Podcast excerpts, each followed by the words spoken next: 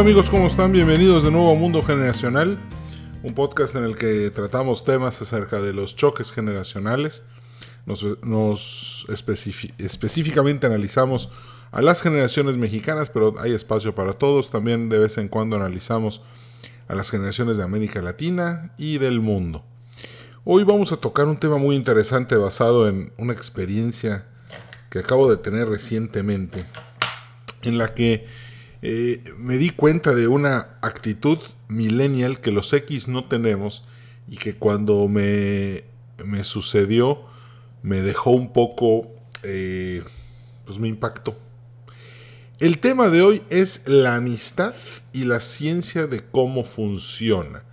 Hoy vamos a ver cuál es la química que hay entre dos personas para que éstas se puedan considerar dos amigos de verdad, o tres amigos, o diez amigos, pero ¿qué es lo que hace que una amistad funcione y otra amistad no funcione? Entonces lo que vamos a hacer es ver precisamente esa mecánica y esa química que ocurre en el cuerpo en el, en el tema de cómo construir una gran amistad. El caso del que les platicaba hace rato es, es, es sencillo. De vez en cuando eh, me llegan notificaciones de que hay gente que, que me dio de baja de, de, Facebook, que ya no somos amigos. La verdad es que tanto mi Facebook de página como mi Facebook personal, pues están abiertos. O sea, a todos los que me mandan solicitud de amistad se las doy. Y a todos los que me mandan like, este, pues eh, pueden ver lo mismo. Publico lo mismo en las dos eh, tanto en la página de amigos como en la página de, o en la fanpage.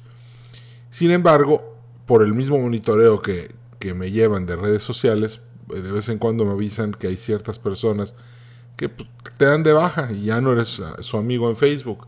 Y siempre me ha llamado la atención, bueno, ¿qué hay detrás de que alguien te bloquee en Facebook o, o te elimine de sus amigos? Y, y, una de las conclusiones uno de los patrones en los que empecé a llevar es que cuando son desconocidos, pues es perfectamente entendible. Yo creo que ahí no hay nada que analizar. Pero cuando es gente con la que sí has tratado y de repente te, eliminan, y dices, ah, caray, ¿qué pasó? Y después resulta que alguien te comenta que no, es que hice limpia de amigos. Yo, ah, caray, ¿se pueden limpiar los amigos? Y esto es muy. Y resulta que la persona con la que platiqué, que, me estaba dando sus opiniones al respecto, me dice que eso es algo muy común, sobre todo entre los más jóvenes. Como si hay una persona con la que no hablaste en un año o no publicó nada que te interesara en un año, pues entonces esa persona se da de baja. Y, y este y lo eliminas y ya deja de ser tu amigo y nada más así vas administrando a tus amigos conforme el tiempo va pasando. Esa actitud a mí se me hizo muy, muy triste. Ahí les va. Vamos a, vamos a hacer una disectación. Vamos a dejar, por un lado, a, los, a la generación X y por otra a la generación millennial. No hace mucho tiempo estaba yo en el. Estaba yo en el aeropuerto de Miami una vez, hace algunos años. Estaba yo en la fila en Aeroméxico y de repente se me acerca una persona y me dice, ¿qué onda, ¿Cómo estás? Volteo le digo, ah, estima, eh, ¿cuál es tu nombre? Y la verdad es que no me acuerdo su nombre, pero resultó que esa persona y yo habíamos estudiado juntos la maestría y no nos veíamos desde la graduación. Calculo que habían pasado unos cinco años. Sin embargo, aunque en esos cinco años no hablamos, no nos vimos, nada, vernos fue como no haber, o sea, como si no hubiera pasado un solo día. Como que nos vimos ayer en la graduación y hoy estamos platicando nueva cuenta, nos vamos a comer y nos ponemos al día. Caso más drástico, hace unas semanas me encuentro a un compañero de la generación, no de la maestría, de la carrera, al que literalmente habían pasado 19 años sin verlo. Me lo encontré, lo saludé y platicamos otra vez como si no hubiera pasado el tiempo. O sea, amigos para siempre.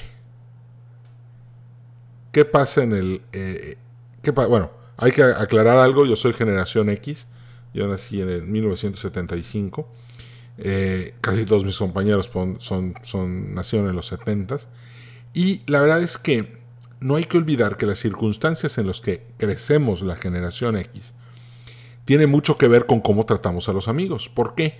Porque, ya lo he dicho muchas veces en este podcast, el ambiente hacia los niños en el despertar mexicano era un, era un, ambiente hostil.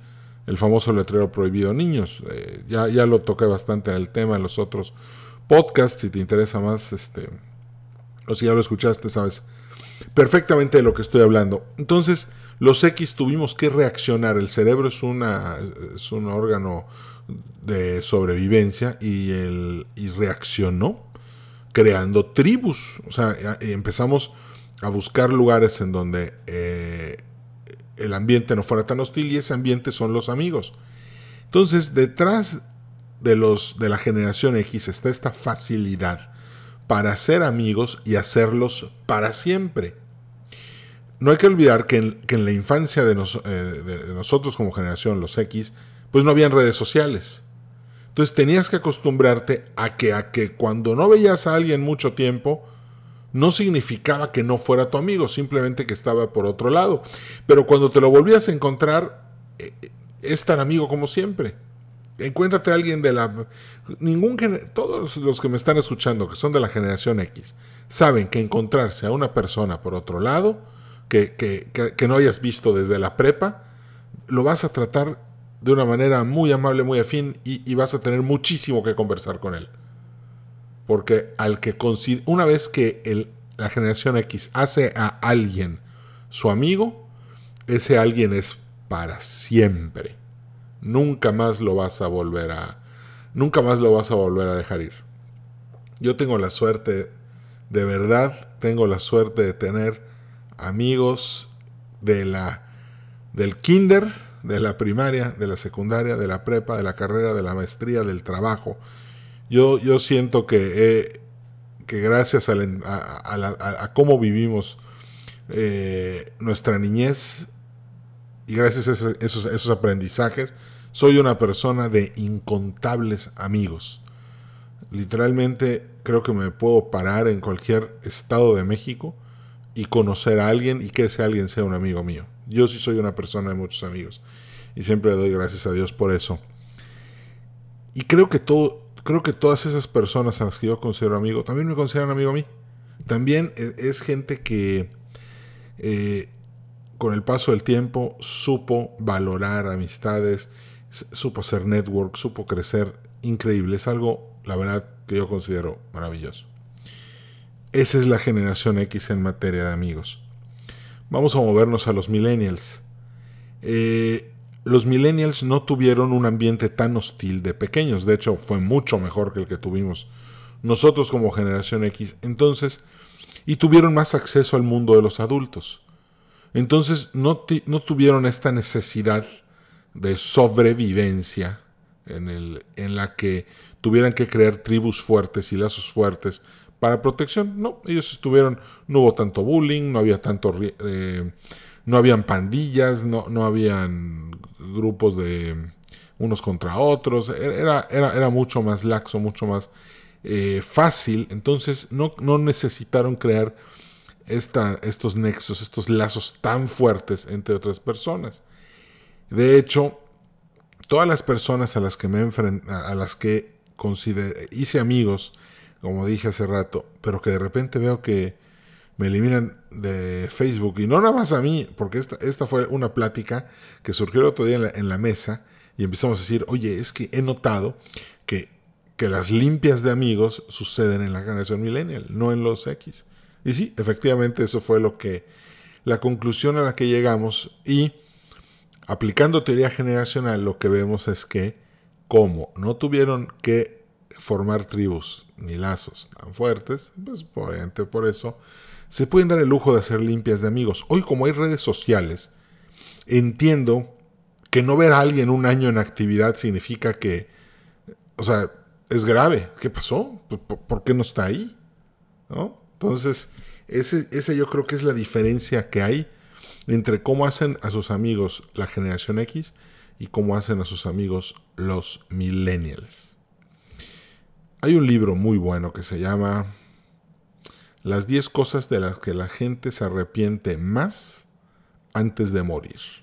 No lo he leído, está en lista de espera en mi biblioteca, pero leí, leí los comentarios y hay una parte que me impresiona mucho que dice, nunca, dice, nadie en su lecho de muerte ha dicho, ojalá hubiera pasado más tiempo en la oficina. O nunca nadie ha dicho, ojalá y no hubiera pasado tanto tiempo con mis amigos. O qué lástima que me la pasé sirviendo a mi jefe y no con mi familia. Entonces, cuando empezamos a ver toda esta dinámica del, de las personas que están a punto de morir y, dicen, lástima que no hice esto, o lástima que hice esto en demasía, todo gira alrededor de la oficina, del trabajo, de los proyectos y de los cumplidos, contra la familia, los amigos, los hijos, los nietos, la amistad. Esa es la diferencia entre ambos, entre ambos mundos. No se vale pensar que, que puedes ser feliz en soledad. Creo que ese es el mensaje que ese libro al final te da. Este, repito, no lo he leído, pero léanlo si pueden. Creo que eh, es como en el ajedrez. Conocer cómo funcionan los finales de la partida es lo que te da la visión de largo plazo para que puedas ajustar tus tácticas y tus estrategias para vencer al rival. Entonces creo que este libro es, como estudiar finales de ajedrez, es estudiar finales de vida.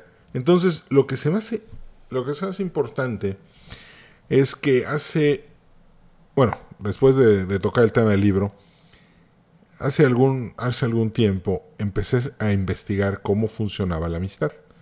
Y me empecé a encontrar con cosas súper interesantes.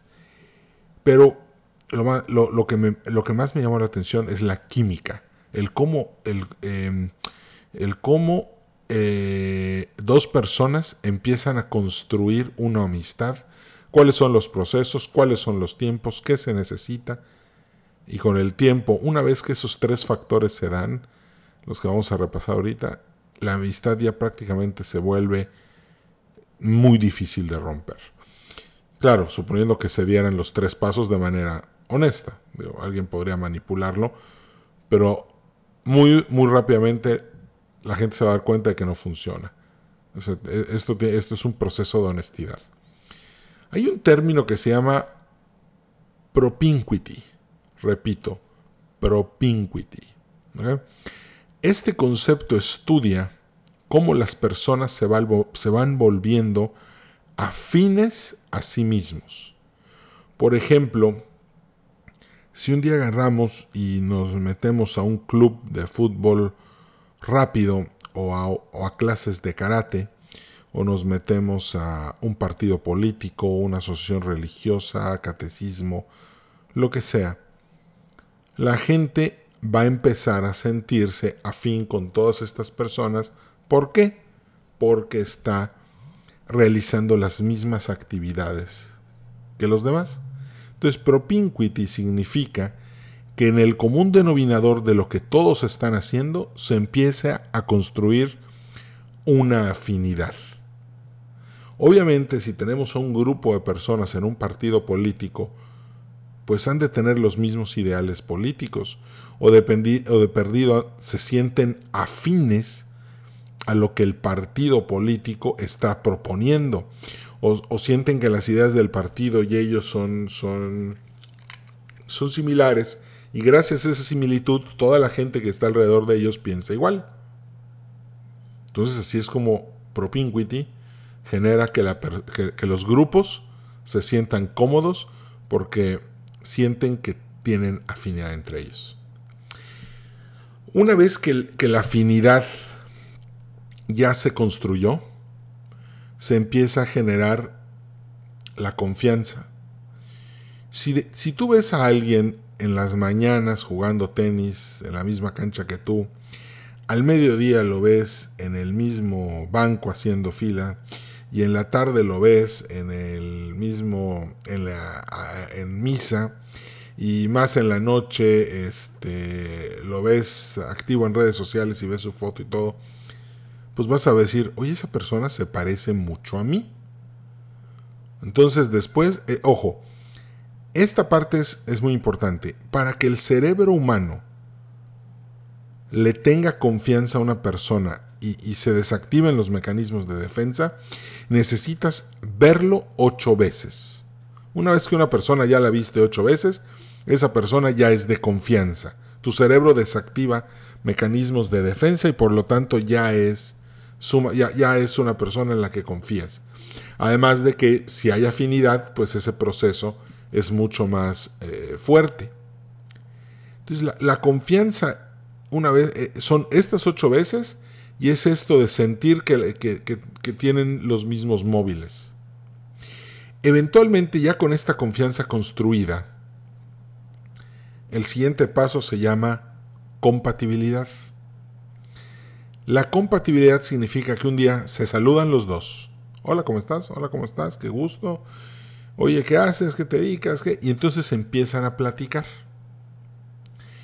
Si de repente en esa compatibilidad ambas personas descubren que les gusta ver el béisbol, que les gusta ver el fútbol americano, que les gusta la carne asada, pues entonces en e, esa confianza que ya existía pues, por la familiaridad de verse todo el tiempo, pues va a empezar a migrar a la segunda etapa, que es la compatibilidad. Empiezan las pláticas, las charlas, entonces empieza a, a, formarse un lazo mucho más fuerte.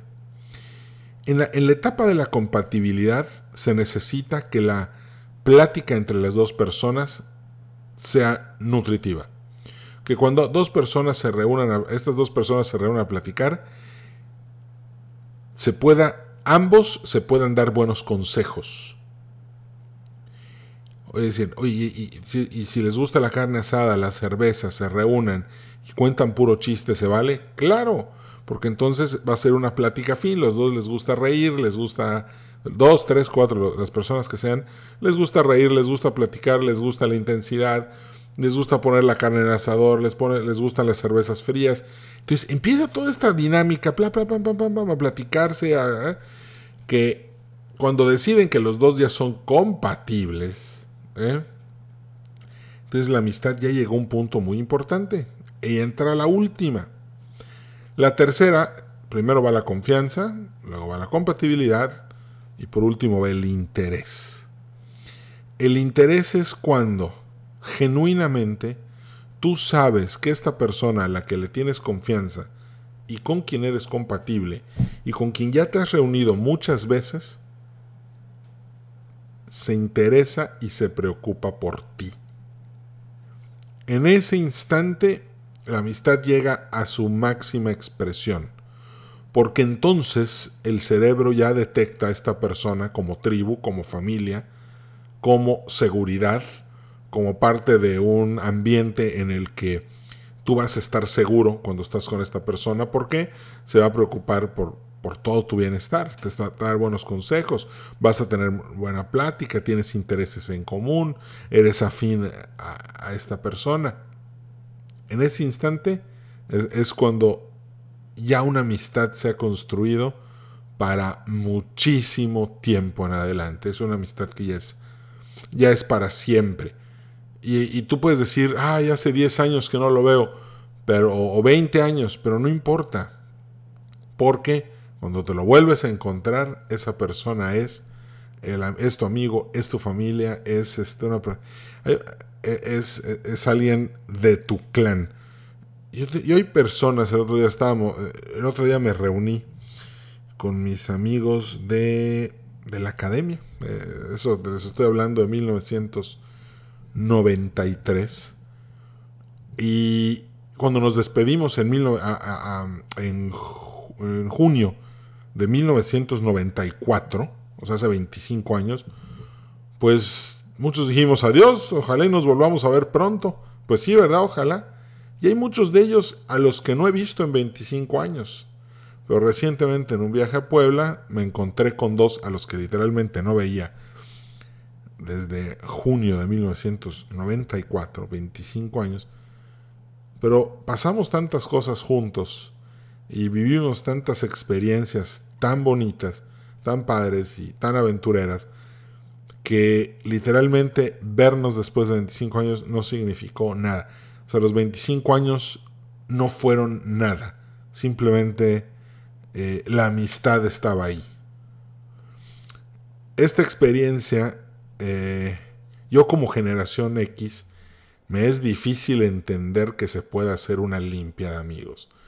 Simplemente cuando tú eliminas a alguien y ya dices, este ya no, es porque en realidad nunca, nunca llegó a ser tu amigo, nunca llegó a ser una persona con la que te pudieras integrar de manera eh, con estas tres este, partes, ¿no? Primero confianza, luego compatibilidad y luego interés. ¿Muchos amigos o pocos amigos? Esa es una pregunta eh, que se hacen muchos sociólogos. La verdad yo creo que si alguien es afín a ti mismo, tiene tus, tiene una manera similar de pensar, puedes tener una buena plática con él, te puede dar buenos consejos y ambos se preocupan por sí mismos, entonces, si están en esas condiciones, puedes tener muchos amigos. Hay gente que me dice, yo a mis amigos los cuento con los dedos de las manos. Les dije, y yo, pienso, no, puches, yo los míos los cuento con, por, por miles. ¿Por qué? Yo no creo que yo no creo que la vida te limite en la cantidad de amigos que puedes o no puedes tener. Que destruye las amistades, las traiciones, el falso interés, las mentiras, la manipulación. Yo creo que una amistad de 30 años, de 40 años, porque hay amistades de 40 años, yo puedo presumir de tener amistades de, de 40 años, desde el kinder amigos que hice hasta el día de hoy, me llevo muy bien con ellos, este, mínimo una llamada por teléfono a la semana o dos. Y de repente, cuando hay un cambio de intereses, o se puede acabar, sí, se puede destruir en un solo minuto. Un acto de traición, un acto de, de mentira, algo fuerte, y puede acabar con eso. Y, es, y desgraciadamente sí sucede. Y cada quien tendrá sus razones, pero yo pienso que no, no es lo correcto, no, no es para nada lo correcto. Una amistad de 30 años no vale la pena destruirla por un interés político. Pero bueno, cada quien tiene sus propias maneras de medir sus reacciones a la alza y a la baja. Eso ya depende de cada quien. Pero entonces, también quiero tocar un tema rápido. La pareja. Tu novia, tu novio, este, tu esposo, tu esposa. El proceso fue el mismo. Primero tuvo que haber confianza, tuvo que haber compatibilidad y al final tiene que haber interés. ¿Por qué? Porque tú con tu pareja tienes que sentirte seguro. Estaba viendo que hay, eh, analistas que dicen que te enamoras de ti mismo que tú ves una persona, le pones etiquetas este, que nada que ver, ella te pone etiquetas a ti y, siguen por la vida felices porque ambos se perciben como quieres tú que sea la otra persona y no como de verdad es. Y hay otros que dicen, no, la verdad, em, tu pareja es la persona que, que, que te quita el miedo. O sea, que todos los miedos que tienen, con esa persona los puedes compensar, los puedes quitar y eso te da seguridad para seguir adelante. Y creo que ambos están en lo correcto porque, pues lo que tú, tú por ejemplo, alguien, eh, una, una chava tiene un novio que va al gimnasio diario y mide dos metros, pues va, aunque el tipo sea un cobarde para las peleas callejeras, ella va a sentir que si un día ella necesita que lo la defiendan, el, eh, el, tipo lo va a hacer, ¿no? Entonces le pone la etiqueta de superhéroe y ya. Entonces, eh, hay algo de eso, definitivamente. Pero al final lo importante es que tus amigos, tus amigas, tu pareja y las personas con las que no son de tu familia con las que tú decides estar sean las personas que te den paz, te den tranquilidad, te den conocimiento, te den certidumbre y, cuando más lo necesitas, sepas que están ahí para ti. Si logras eso, no vas a tener que hacer una depuración de Facebook, ni vas a tener que hacer nunca, este, ponerte a pensar, Dios mío, y ahora, como decía, ¿no? En el programa del Chavo ¿y ahora quién podrá ayudarme? Simplemente vas a abrir tu agenda y vas a tener muchas opciones para que alguien te pueda ayudar en lo que necesitas. Pues amigos, este, gracias por, por haber sintonizado este programa de hoy. Este programa lo presentó Grupo Metropolitana de Puebla y también les recuerdo que si me mandan un correo electrónico con sus comentarios del el podcast, con mucho gusto les voy a enviar una tarjeta de regalo para el próximo viaje que tengan para que puedan obtener descuentos en hoteles. Muy bien, pues este, ahora sí, que tengan un, hoy es sábado, que tengan un excelente domingo, que la pasen a todo dar y nos vemos en el siguiente programa. Te mando un fuerte abrazo, hasta la vista, chao.